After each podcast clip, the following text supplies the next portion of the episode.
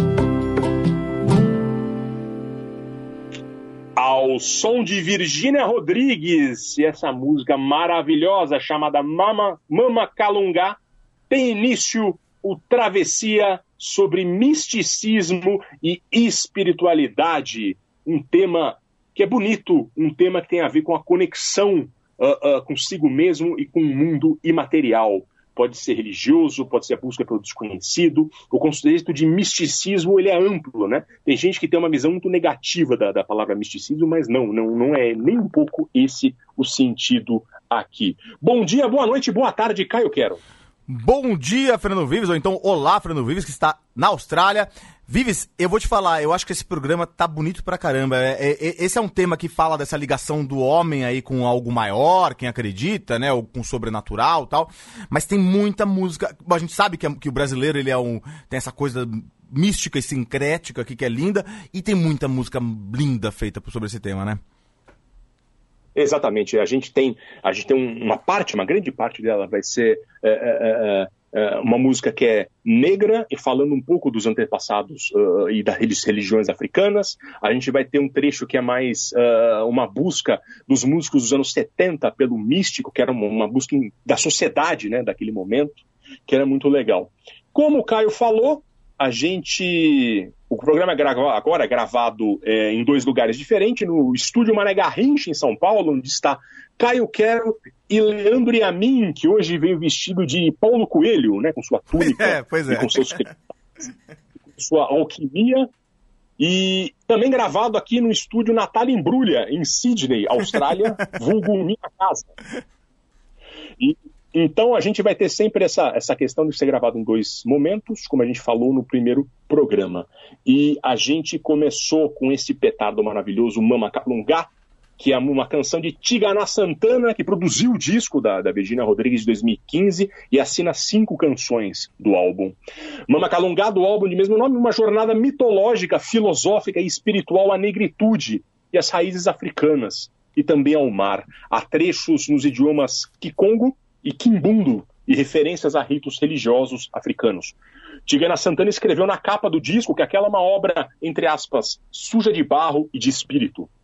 Mama Calungá é uma prece à água-mãe não só de suma importância em rituais religiosos negros, como também o elo de ligação dos africanos escravizados para as Américas, o mar.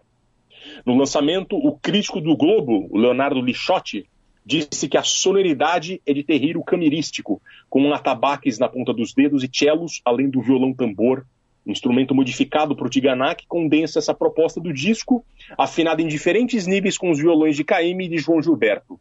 O resultado é essa experiência musical sofisticadíssima, uma espécie de hino elevado na voz da Virgínia Rodrigues, que tem uma história curiosa, que até dialoga com a história de Clementina de Jesus, outra referência de voz negra que veio de fora do circuito.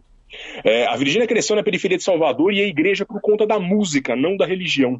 Ela passou a cantar de ouvido, um vozeirão daqueles acabou conseguindo cantar em casamentos, enquanto também vivia como manicure e outras profissões. Ela acabou chamando a atenção do povo do bando de teatro de Olodum, que a chamaram para cantar com o grupo. E num dos ensaios do grupo, a voz de Virgínia deixou um, um tal de Caetano Veloso emocionadíssimo. Daí ele apadrinhou e produziu seus primeiros discos. Mama Calunga é o quarto álbum e ela lançou mais um em 2019, todo voltado para a temática africana, inclusive com várias compositoras mulheres. Vocês vão ouvir muita Virgínia Rodrigues aqui nessa retomada do Travessia, Caio Quero. E agora a gente vai ouvir um outro música fenomenal chamada Cordeiro de Nanã, Mateus Aleluia e Talma de Freitas.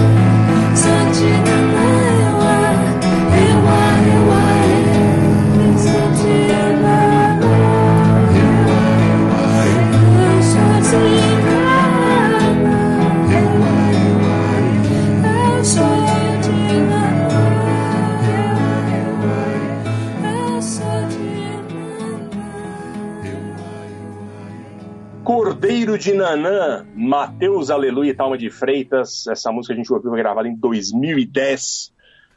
Acompanha no piano o maestro Laércio de Freitas, que é pai da Talma, fazendo a, fazendo a voz de fundo temos Fabiana Aleluia, que é filha de Mateus.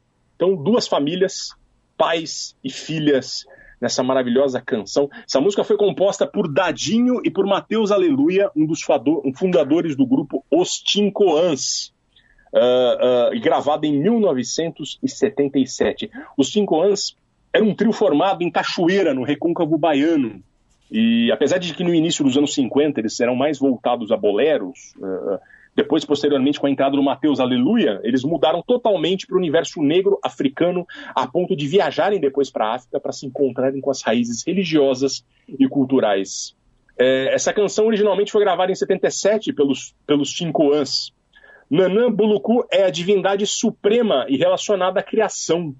Como houve muitas variantes, é, ela é ligada a muita coisa, mas sua origem está no Benin, na África Ocidental. Também, por todo o contexto, representa a memória do povo africano. Em O Cordeiro de Nanã, o interlocutor se ressente de ser chamado de cordeiro, pois ele é calado. E ele responde: O meu silêncio é uma singela oração à minha santa de fé. E a conexão espiritual com a divindade na diversidade. O meu lamento se criou na escravidão que forçado passei. Eu chorei, sofri as duras dores da humilhação. Mas ganhei, pois eu trazia Nanã no coração. Ver... Essa versão que a gente ouviu, que é maravilhosa, a versão mais bonita dessa música, que só tem versões bonitas, ela é de 2010, num projeto cultural da Petrobras chamada Veja Compacto, uh, onde eles reuniam artistas em um projeto comum com duas músicas, né? uma música lá do A e uma música lá do B. É excelente, para mim, ela realmente é a melhor versão de O Cordeiro de Nanã, embora a Talma tenha gravado em altíssimo nível em 2004 também. E ouçam, no Spotify tem, no YouTube também tem, os discos dos Cinco Ans, que eles gravaram em 77 essa música. É muito legal, é uma coisa, uma sonoridade completamente africana, uma música que só a Bahia pode dar pra gente, e é um acréscimo fundamental para a música brasileira. E a gente vai continuar ainda nessa toada agora, ouvir Maria Bethânia.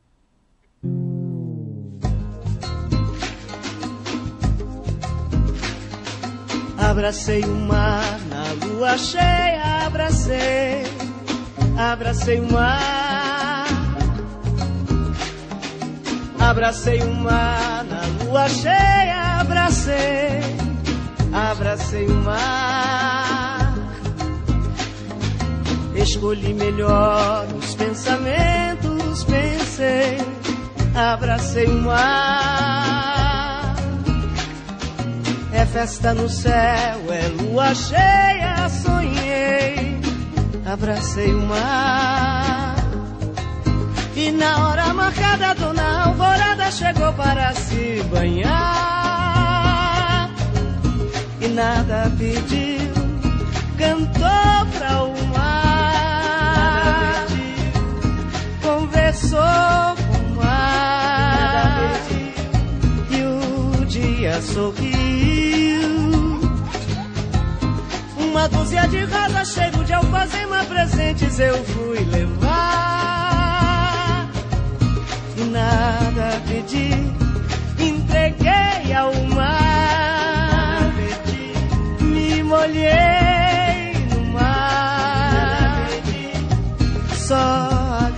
agradeci. Abracei o mar na lua cheia, abracei, abracei o mar. Abracei o mar na lua cheia, abracei, abracei o mar. Escolhi melhor os pensamentos, pensei, abracei o mar.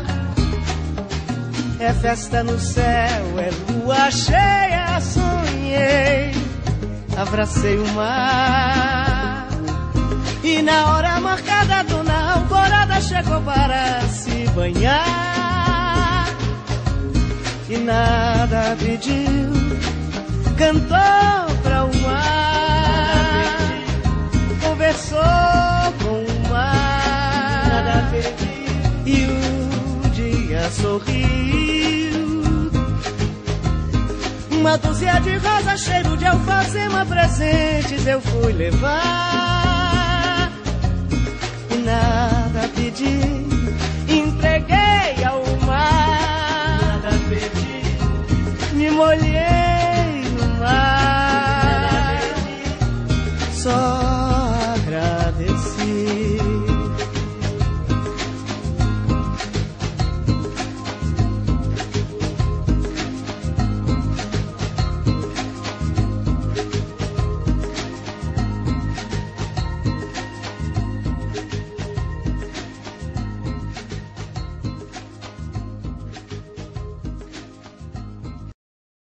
Agradecer e abraçar Maria Bethânia 1999, canção dos baianos Jerônimo e Vevé Calazans. Na Umbanda e no Candomblé, a lua cheia é o período para o banho de mar, o que aumenta a percepção psíquica. Inclusive, uma entidade importante é a cigana da lua, a quem as oferendas jogadas servem para amores impossíveis. No caso dessa canção, Betânia canta um, agradeci- um agradecimento, né? não mais que isso. Uma dúzia de rosas, cheiro de alfazema, presente eu fui levar e nada pedi, entreguei ao mar. Me molhei no mar, só agradeci. É uma parte do ritual da Umbanda e do Candomblé e por isso está aqui. É um sentido é, um lado espiritual, uma conexão da pessoa com a sua religião. Esse programa, né, Caio, ele tem uma. é, é, ele é um programa irmão do programa de religiões que a gente já fez no passado, Sim. mas a ideia das religiões é, é uma coisa mais, vamos dizer, a religião é o PJ e esse daqui é a pessoa física, né? Exato. É a pessoa Boa. e sua conexão com o outro mundo, né? Agora a gente vai ouvir um outro clássico com Juízo Final 1973.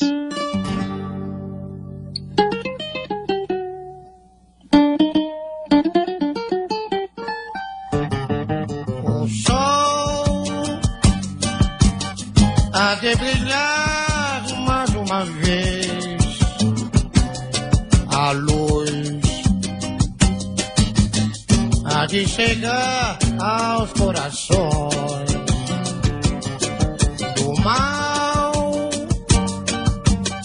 Será queimada a semente, o amor será eterno novamente.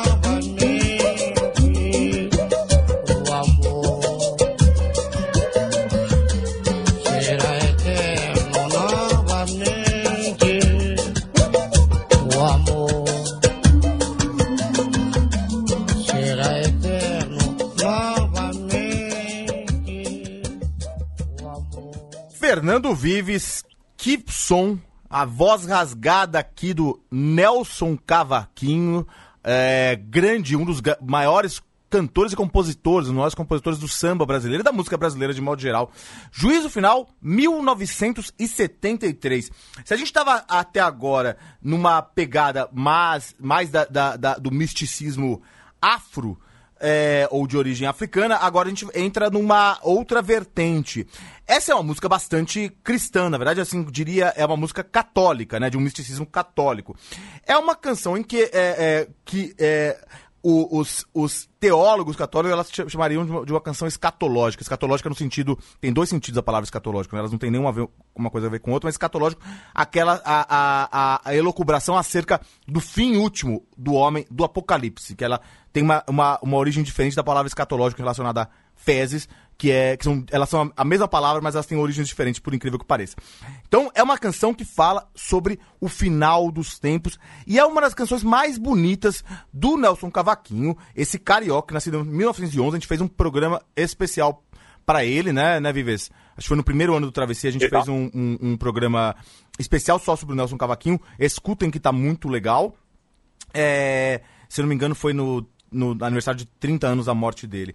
E essa canção ele fala sobre é, o que acontecerá depois do, do, do ju- juízo final, que para os cristãos e, e para os judeus e também para os muçulmanos é, é, é quando vai ter um julgamento aí do, entre o mal e o bem, a luta entre o mal e o bem, e obviamente essas religiões acreditam que naturalmente o, o, o bem vai, vai vencer, né? E aí ele fala que do, o, o- do mal será queimada a semente e o amor será eterno novamente.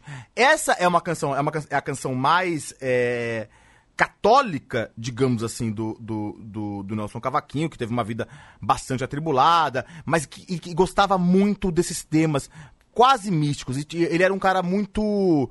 Muito. é, é, ele tem, tem- tinha uma parte filosófica, romântica, que faz com que muitos considerem o Nelson Cavaquinho como o, o Charles Baudelaire brasileiro, Charles Baudelaire de Brás de Pina, onde ele, onde ele, Mo. eh, onde ele foi na, nascer, exatamente, o Charles Baudelaire do Mo. Porque ele sempre, quando ele fala da flor do espinho, das rosas que, que, que, que, que quando ele, ele, ele vê as flores, ele vai ver, ele lembra que elas vão enfeitar o enterro dele. Ele sempre é um cara muito, que fala muito da morte, é um cara que fala muito, embora faça um samba, faça samba, ele fala, ele é um samba bastante triste e muito místico. E essa, essa canção que a gente ouviu agora é uma das mais místicas do grande Nelson Cavaquinho. Agora, É muito a- curioso que é. diga, Desculpa, rapidinho. bora, bora. É muito curioso que o Nelson Cavaquinho, Cartola e vários dos sambistas daquela geração têm essa relação com a morte, né? Eu eu quero saber o que eles vão fazer quando eu morrer. Eu vou ser homenageado. É uma, uma preocupação que eles tinham que se reflete em várias das músicas. Exato. E agora, a próxima música vai ser com uma pegada completamente diferente, mas muito animada, ainda muito do, do, do subúrbio carioca. Hermes Trismegisto e sua celeste tábua de esmeralda.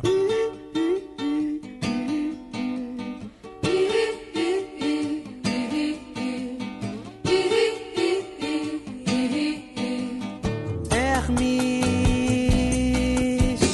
Trismegisto escreveu com uma ponta de diamante em uma lâmina de esmeralda. O que está embaixo é como que está no alto. O que está no alto é como que está embaixo.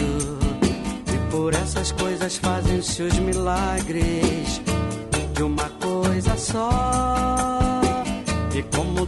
Todas essas coisas são e provém de um, pela mediação do um, assim todas essas coisas são nascidas desta única coisa, por adaptação, por adaptação. O sol é seu pai, a lua é sua mãe. Seu ventre, a terra é sua nutriz e receptáculo.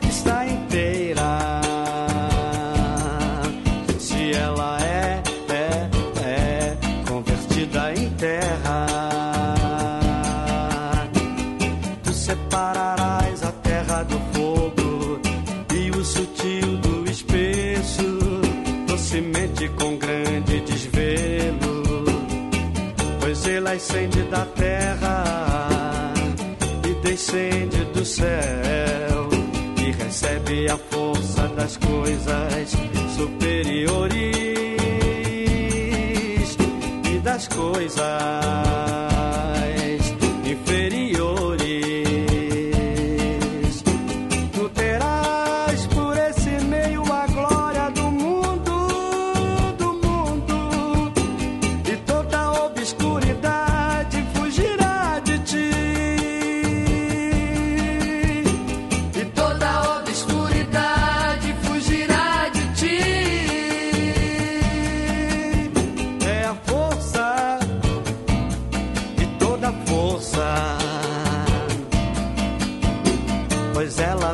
vencerá qualquer coisa sutil e penetrará qualquer coisa sólida. Assim o mundo foi criado, disso sairão admiráveis adaptações,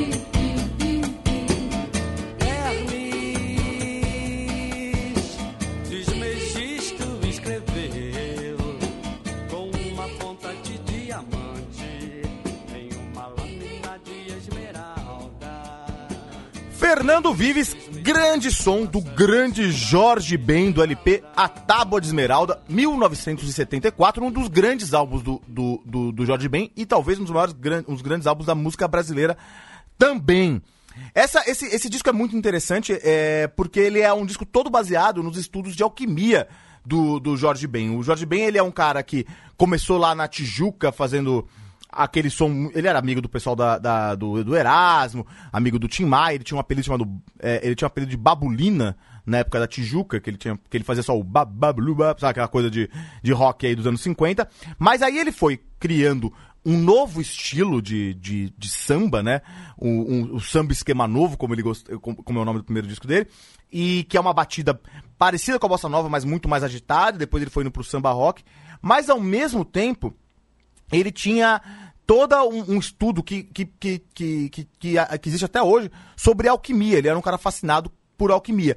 E nessa música ele fala é, basicamente sobre uma grande obra alquímica que é a Tábua de Esmeralda. A Tábua de Esmeralda ela é uma obra que aparece mais ou menos no século VI no, no, no- na Europa. Ela, ela foi primeira, ela foi primeiro é, ela foi ela parece um texto o primeiro texto que se conhece da Tábua de Esmeralda ela, ele é um texto em árabe entre o século VI e o século VIII da, da era comum mas o que acontece ele era um texto atribuído ao próprio deus Hermes é, o deus Hermes nesse sentido de uma divindade helenística aí de uma mistura entre o deus Hermes grego aquele o mensageiro grego e o deus Tote é, egípcio o Hermes ele é considerado o, o, o pai da alquimia. E esse texto da Tábua de Esmeraldas, ele, ele, ele teria. Ele, no, no texto da Tábua de Esmeraldas, ele teria escrito o- os preceitos todos alquímicos e as leis herméticas. Então, até por isso que a gente usa até hoje. Que algo é hermético, vem dessa. do, do, da- do, do, do corpus hermeticum do Hermes aí, né? Que é esse, esse- esses escritos alquímicos. O, o- é interessante que, o, que o, o Jorge Ben estudava muito isso, essa coisa muito esotérica e mística da, da alquimia. No livro da Tábua de Esmeralda, ele é onde você era, o- era o caminho para você encontrar a pedra filosofal, que era aquela substância que poderia transformar qualquer outra substância em ouro. E o Jorge Ben, mais uma vez, como ele na- na nas canções dele, a- essa letra é muito engraçada, por quê?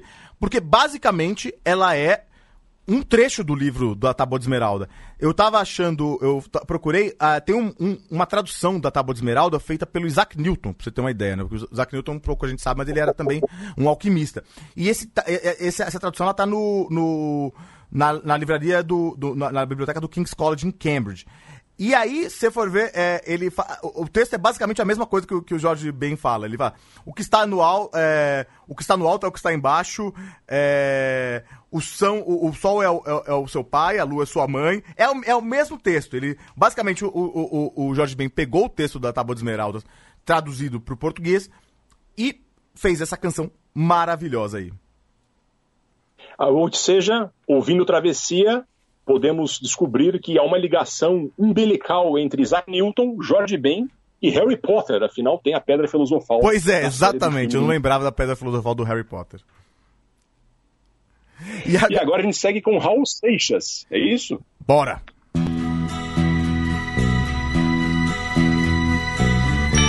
Eu que já andei pelos quatro cantos do mundo procurando, foi justamente num sonho que ele me falou.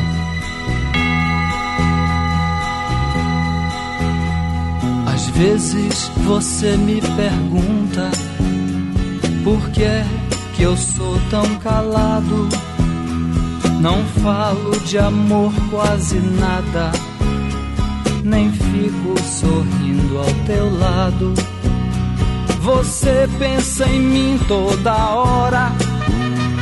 Me come, me cospe, me deixa. Talvez você não entenda, mas hoje eu vou lhe mostrar. Eu sou a luz das estrelas. Eu sou a cor do luar. Eu sou as coisas da vida. Eu sou o medo de amar. Eu sou o medo do fraco, força da imaginação, o blefe do jogador. Eu sou, eu fui, eu vou.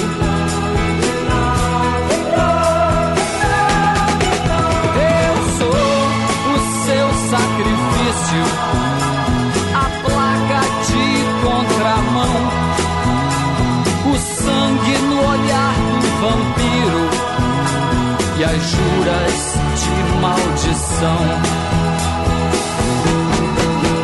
Eu sou a vela que acende, eu sou a luz que se apaga. Eu sou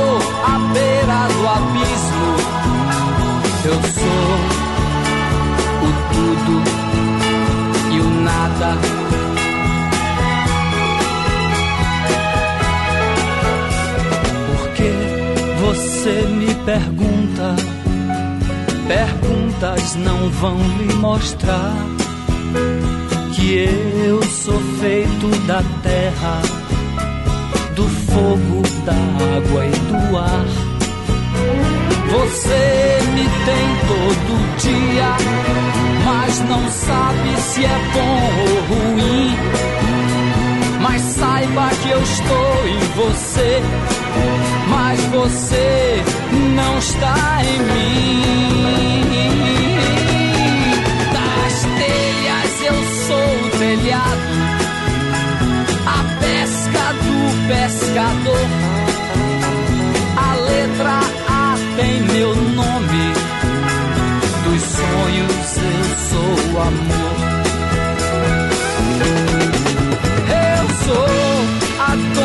De casa. Nos pegue e pagues do mundo. Eu sou a mão do carrasco. Sou raso largo, profundo.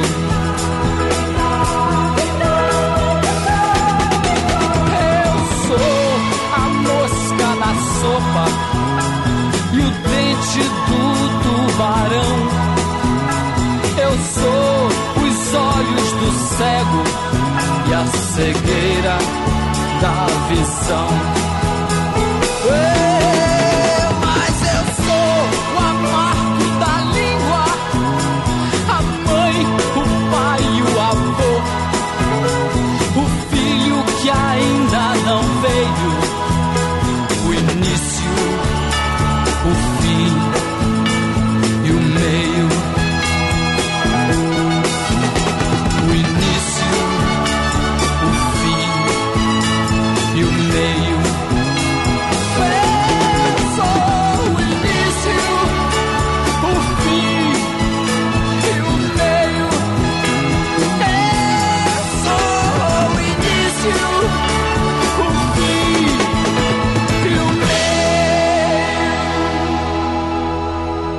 Grande clássico que não poderia faltar, né, Fernando Vives? Raul Seixas é, não poderia faltar em qualquer travessia sobre misticismo.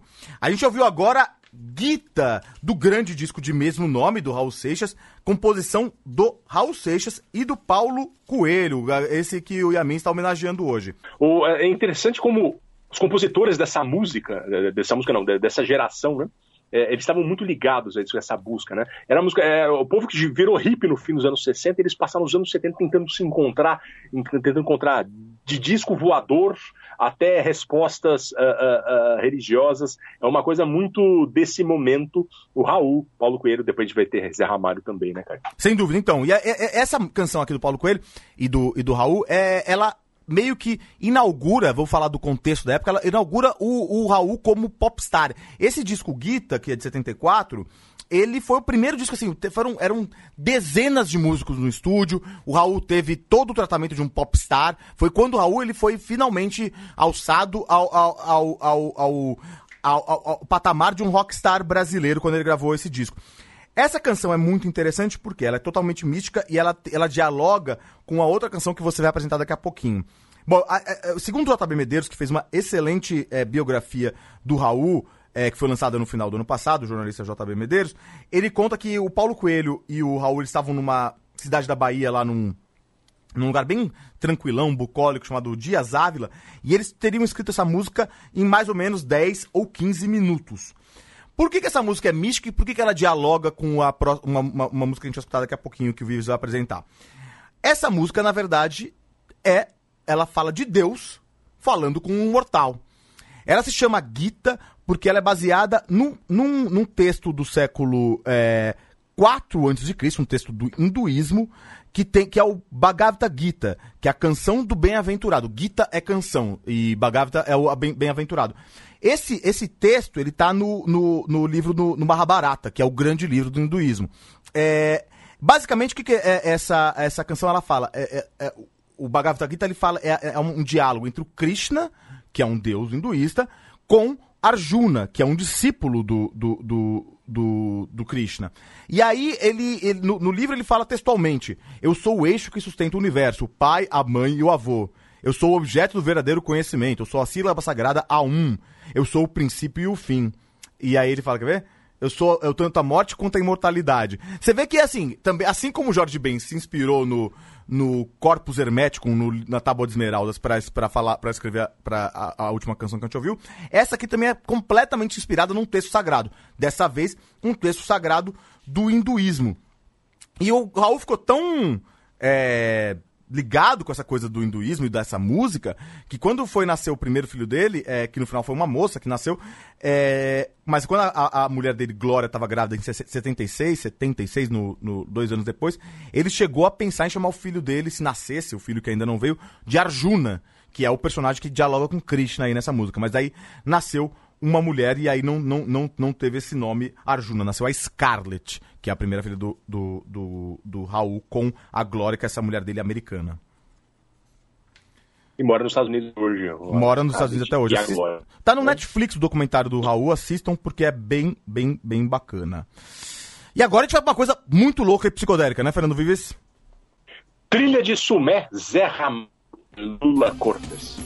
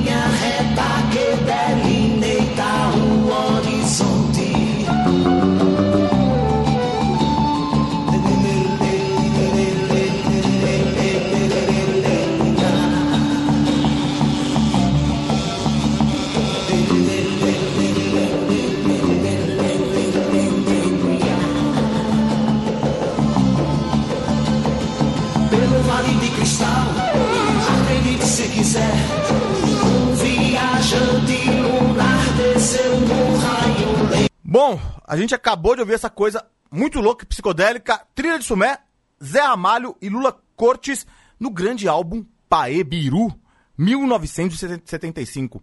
Pouca gente sabe, mas o Paê Biru ele é o álbum que foi considerado, ou ainda é considerado, o álbum. Se você quiser é, comprar um disco de LP da- de música brasileira, o disco que atingiu o maior preço na história foi o Paê Biru. Justamente esse, esse disco, esse disco do Lula Cortes e do Zé Ramalho. Por quê? Ele é um trabalho inicial ainda do, do, do, do Lula Cortes e do Zé Ramalho. Eles ainda não eram. O Zé Ramalho não era o, o, o, o cara que estourou, que viria estourar no final dos anos 70. E ele, ti- ele foi gravado na lendária gravadora Rosenblit, lá no, no Recife. E aí eles gravaram. Eles eram pouca, pouca coisa ainda naquela época e gravaram 1.300, foram prensados 1.300 LPs do, do Pai Biru. Só que teve uma enchente e perderam-se mil. Então sobraram 300, naquela época já. Então, achar. Depois ele foi reeditado por um selo britânico, mas achar um disco original do Pai Biru é uma, é uma, uma, uma odisseia. E. Então ele foi considerado o álbum mais caro da, da, da história do- da música brasileira. Enfim, sobre o que, que está falando, o que, que é a trilha de Sumé. Essa, isso é uma coisa muito louca, porque o que acontece? Lá na Paraíba, de onde vem o Zé Ramalho, que é conhecido por alguns neste programa como o Bob Dylan do, do sertão, Bob Dylan paraibano, lá tem uma pedra chamada Pedra do Ingá. é no, século, no final do século XVI, os conquistadores portugueses eles foram para estavam na Paraíba e descobriram essa, um monolito gigantesco com um monte de inscrições que ninguém sabe o que significa. E tem umas, tem umas inscrições. É uma coisa muito louca e tá lá até hoje. Hoje em dia dá pra- você visitar, é muito interessante. O, o- ninguém nunca soube o que era aquilo. Na verdade, é, os antropólogos e os arqueólogos hoje eles, acham que é, aquilo lá eles estão. Os, os, os índios, os indígenas daquela época, pré-cabralina, eles, eles, eles é, é, representaram ali um painel, são painéis de, de, de cenas normais ali daquela época. Mas aquilo lá sempre fascinou muito todo mundo e, e ficou uma coisa famosa. Em 74, o Zé Ramalho e o Lula Cortes foram acampar, ficaram sabendo desse lugar aí e foram acampar lá naquele na, na, na pedra do Ingá. E aí eles lá eles ficaram, piraram, ficaram muito interessados naquilo lá e, e aí começaram a ter essa ideia de que aquilo teria sido trazido por um. tinha sido feito com um laser, porque a- é, ele é, é muito bonitinho mesmo a- a- o entalhamento. Numa pedra. Numa pedra muito sólida. E fala assim, ah, isso aqui deve. Isso, aí eles começaram, deviam ter lido naquela época, era muito comum naquela época aquele, aquele livro do Eric von Däniken, né? O Eram os Deuses Astronautas. E eles começaram a pirar nessa história de que é, tinha, nasci- tinha descido um disco voador e, e feito aquela, aquelas inscrições para dar uma mensagem para a humanidade milhares de anos depois. E fizeram todo o disco aí é, baseado nessa, nessa, nessa teoria que eles criaram aí da Pedra do Ingá. Paebiru é um nome. Paebiru, na verdade, ele quer dizer, quer dizer efetivamente caminho. Caminho para o Peru, na verdade. Que também é, é outra lenda sobre um caminho indígena que existiria saindo do sul do país de São Paulo e de, de Minas Gerais, que iria para o Peru. Muitas pessoas acreditavam que existia esse caminho para pegar prata. Eles fizeram esse disco porque eles achavam também que existia um caminho entre a Paraíba e São Tomé das Letras, saindo daquela pedra, pra, que era um caminho místico. Por isso que chama Paebiru, caminho da Montanha do Sol. E o Sumé que eles falam na, na, na música, que é a trilha de Sumé, que aí justamente é o Paebiru, Sumé é uma entidade mística é, dos indígenas daquela região do Nordeste, os indígenas, é, eles acreditavam que Sumé era um deus, um deus bastante poderoso, era o deus mais poderoso do, do panteão indígena da, daquela região. E ele era um homem que, que, que aí na, na, na, na piração do Zé Ramalho e do Lula Cortes, ele era um alienígena. Então ele, ele, eles contou a história do Sumé, e, e que é um- esse deus e como ele fez a pedra do, do Ingá e o caminho aí do, do Paebiru. É muito interessante que é, é, muitas, muitas cidades ainda se chama, os, os jesuítas quando chegaram no Nordeste eles começaram a tentar convencer os indígenas que Sumé era São Tomé para para ficar para ter para convertê-los ao catolicismo, mas sobrou uma cidade na Paraíba chamada Sumé, de onde vem a minha família. E de onde vem também o JB Medeiros, olha que curioso. É, ele também é lá da cidade de Sumé, a pequena Sumé, na Paraíba, que inspirou também essa, então, essa, essa coisa maravilhosa psicodélica do Lula Cortes e do Zé Ramalho. Laços familiares, então, com essa música. Pois é. Plot twist. No fim da sua fala. E agora a gente vai continuar no Nordeste com gordurinha pedido a Padre Cícero. Estrada amarga como pranto da viuvez. Estrada seca, olhos molhados. Açudes que deixaram o chão e subiram ao rosto de minha gente. Se falo em água nos olhos, digo Ceará. O deserto mais povoado de lágrimas. Da crendice popular surgiu um Deus. Esse Deus confunde-se às lágrimas do seu povo. Povo que esqueceu tudo, menos a sua presença. Padre Cícero Romão Batista.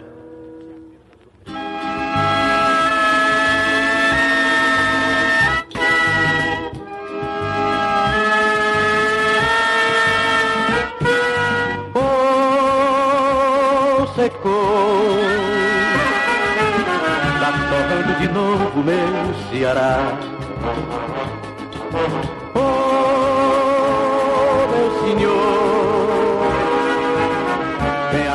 Povo do lado de lá. O mato era verde, tá seco danado. Tá esturricado e nada mais deu. Até a esperança que dizem que é verde. Nem se escapou, também já morreu. Oh, secou. Tá chorando de novo meu Ceará.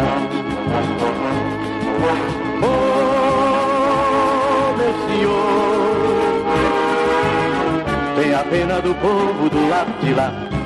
Meu padrinho Cisto, Juazeiro do Norte, sertaneja capa forte, mas não vai aguentar. Só existe água nos olhos do povo, chorando de novo no meu Ceará. Oh, secou. Tá chorando de novo meu Ceará.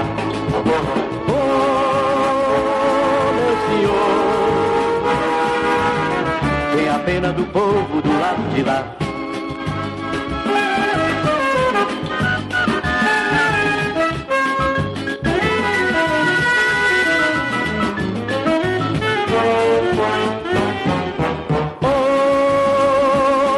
Secou. Tá chorando de novo meu Ceará.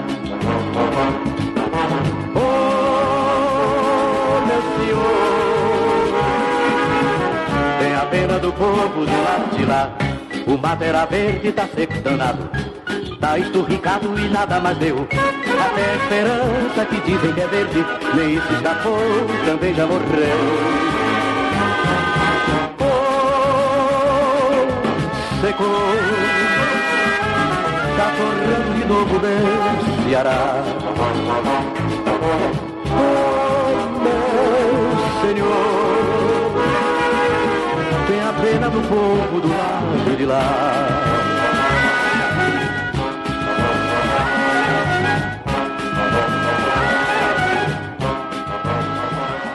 Valdec Arthur de Macedo, baiano gordurinha, pedido a Padre Cícero 1968. Gordurinha ganhou esse apelido dos colegas da Rádio Sociedade da Bahia por ser muito magro. Uma ironia, portanto, né? O Gordurinha era um violonista desde adolescente e logo foi trabalhar em rádio em Salvador, depois no Rio e em Recife. Ele, ele compôs diversos sambas e ritmos nordestinos e foi muito gravado pelo sambista Jorge Veiga, mas sua fama maior é por ser coautor de Chiclete com Banana, um ícone musical brasileiro, interpretado pelo Jackson do Pandeiro. É, apesar de ser baiano, o Ceará era um tema recorrente de sua carreira, porque além de, do pedido a Padre Cícero, ele tem súplica cearense, com o mesmo tema da seca como pano de fundo. É, aqueles anos 60 também, a seca era muito discutida, a questão da reforma agrária, a questão da seca no Nordeste, dos migrantes para o Sudeste e para o Sul. Pedido a Padre Cícero é uma súplica desesperada para acabar com a seca no Nordeste. E não dá para falar da música sem contar quem é o Padim Cício, o Padre Cícero Romão Batista. Ele foi um religioso católico de origem abastada no Crato, interior cearense. Quando o padre em Juazeiro, ele operou um milagre. Durante uma missa, ele deu uma hóstia a uma fiel e a hóstia supostamente virou sangue na boca dela. E isso teria se repetido algumas vezes. Caio Quero, será que o grande mito do Padre Cícero se deve a uma afta? Pois Porque é. virar sangue na boca é uma coisa Pois um é. pouco esquisita. Enfim, foi um que entidades superiores da igreja foram atrás do fenômeno e concluíram que era uma fraude. E o Padre Cícero foi excomungado. e reabilitado só recentemente. Mas o mito está aí a ponto de haver várias estátuas dele no Ceará e ainda ter um grande número de fiéis. E é ele que Gordurinha faz essa súplica, sua conexão mística para salvar o Ceará da seca. Meu padrinho Cícero do Juazeiro do Norte, sertaneja cabra forte, mas não vou aguentar. Só existe água nos olhos do povo chorando de novo no meu Ceará. O Gordurinha, que ele também foi um humorista de rádio importante, uh, ele morreu em 69, um ano depois de gravar essa canção. E se ele fazer uma conexão com o Padre Cícero, a gente vai ouvir agora Gilberto Gil querendo falar com Deus.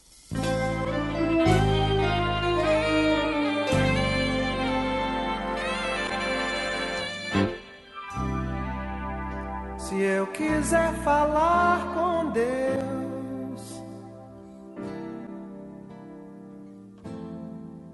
tenho que ficar a sós.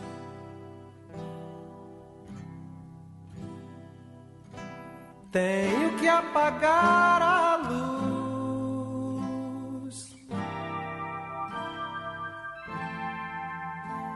Tenho que calar a voz.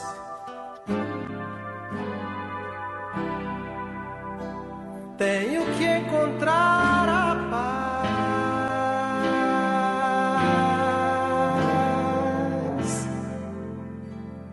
Tenho que folgar os nós dos sapatos, da gravata, dos desejos, dos receios. Tenho que esquecer a data. Tenho que perder a conta. Tenho que ter mãos vazias, ter a alma e o corpo nus.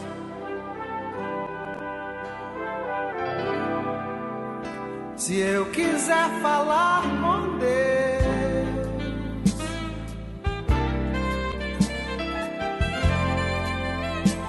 tenho que aceitar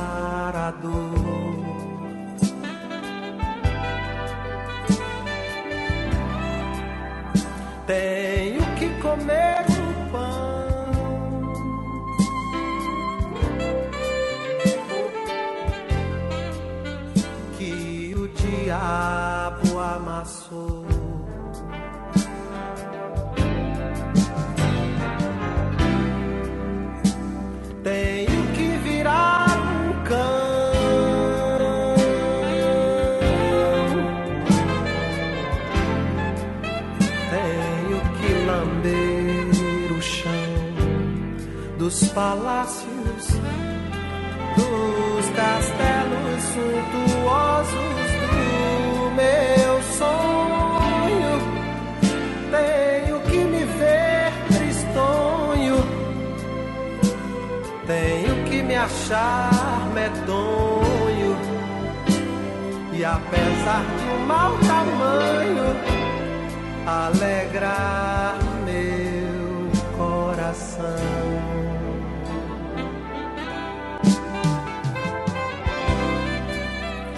Eu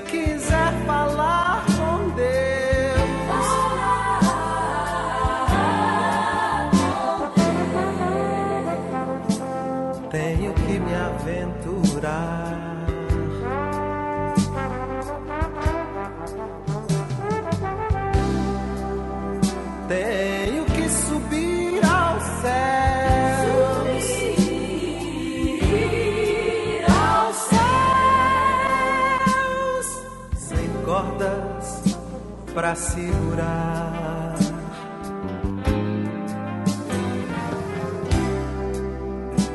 Tenho que dizer adeus.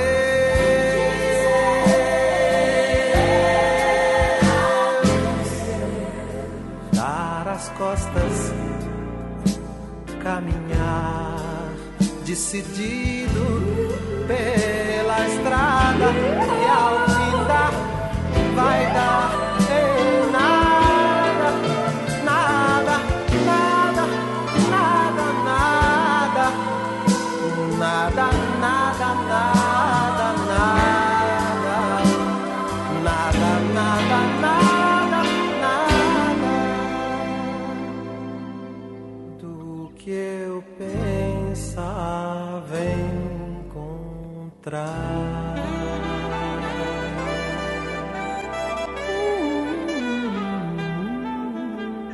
Se eu quiser falar com Deus, 1981.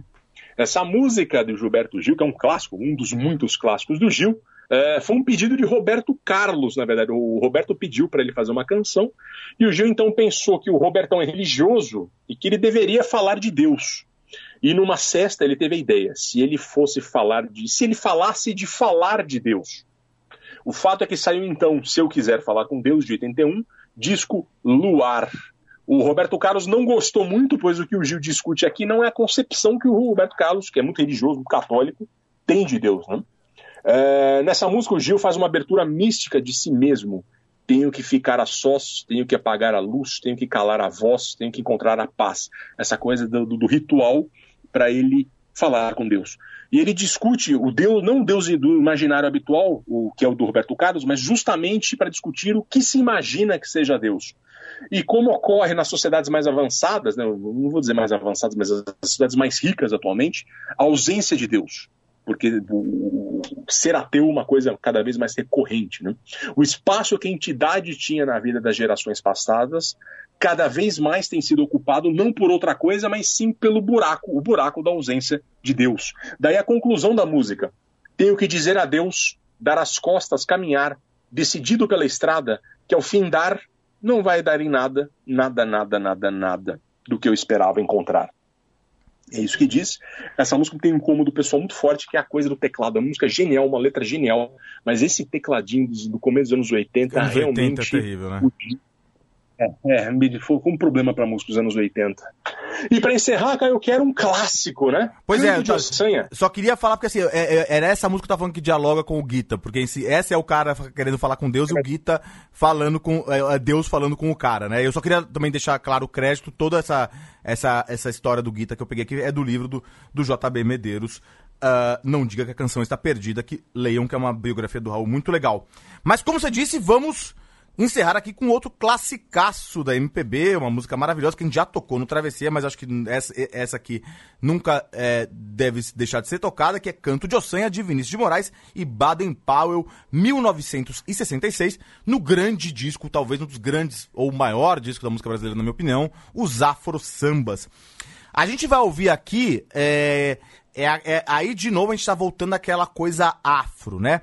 É, eu tava lendo Sim. um artigo muito legal da Isabela Moraes, que ela publicou na Revista Brasileira de Estudos da Canção, em que ela explica um pouco a, a- a- toda a mitologia em relação. Ela faz uma interpretação da canção, mas ela, ela explica a, a mitologia.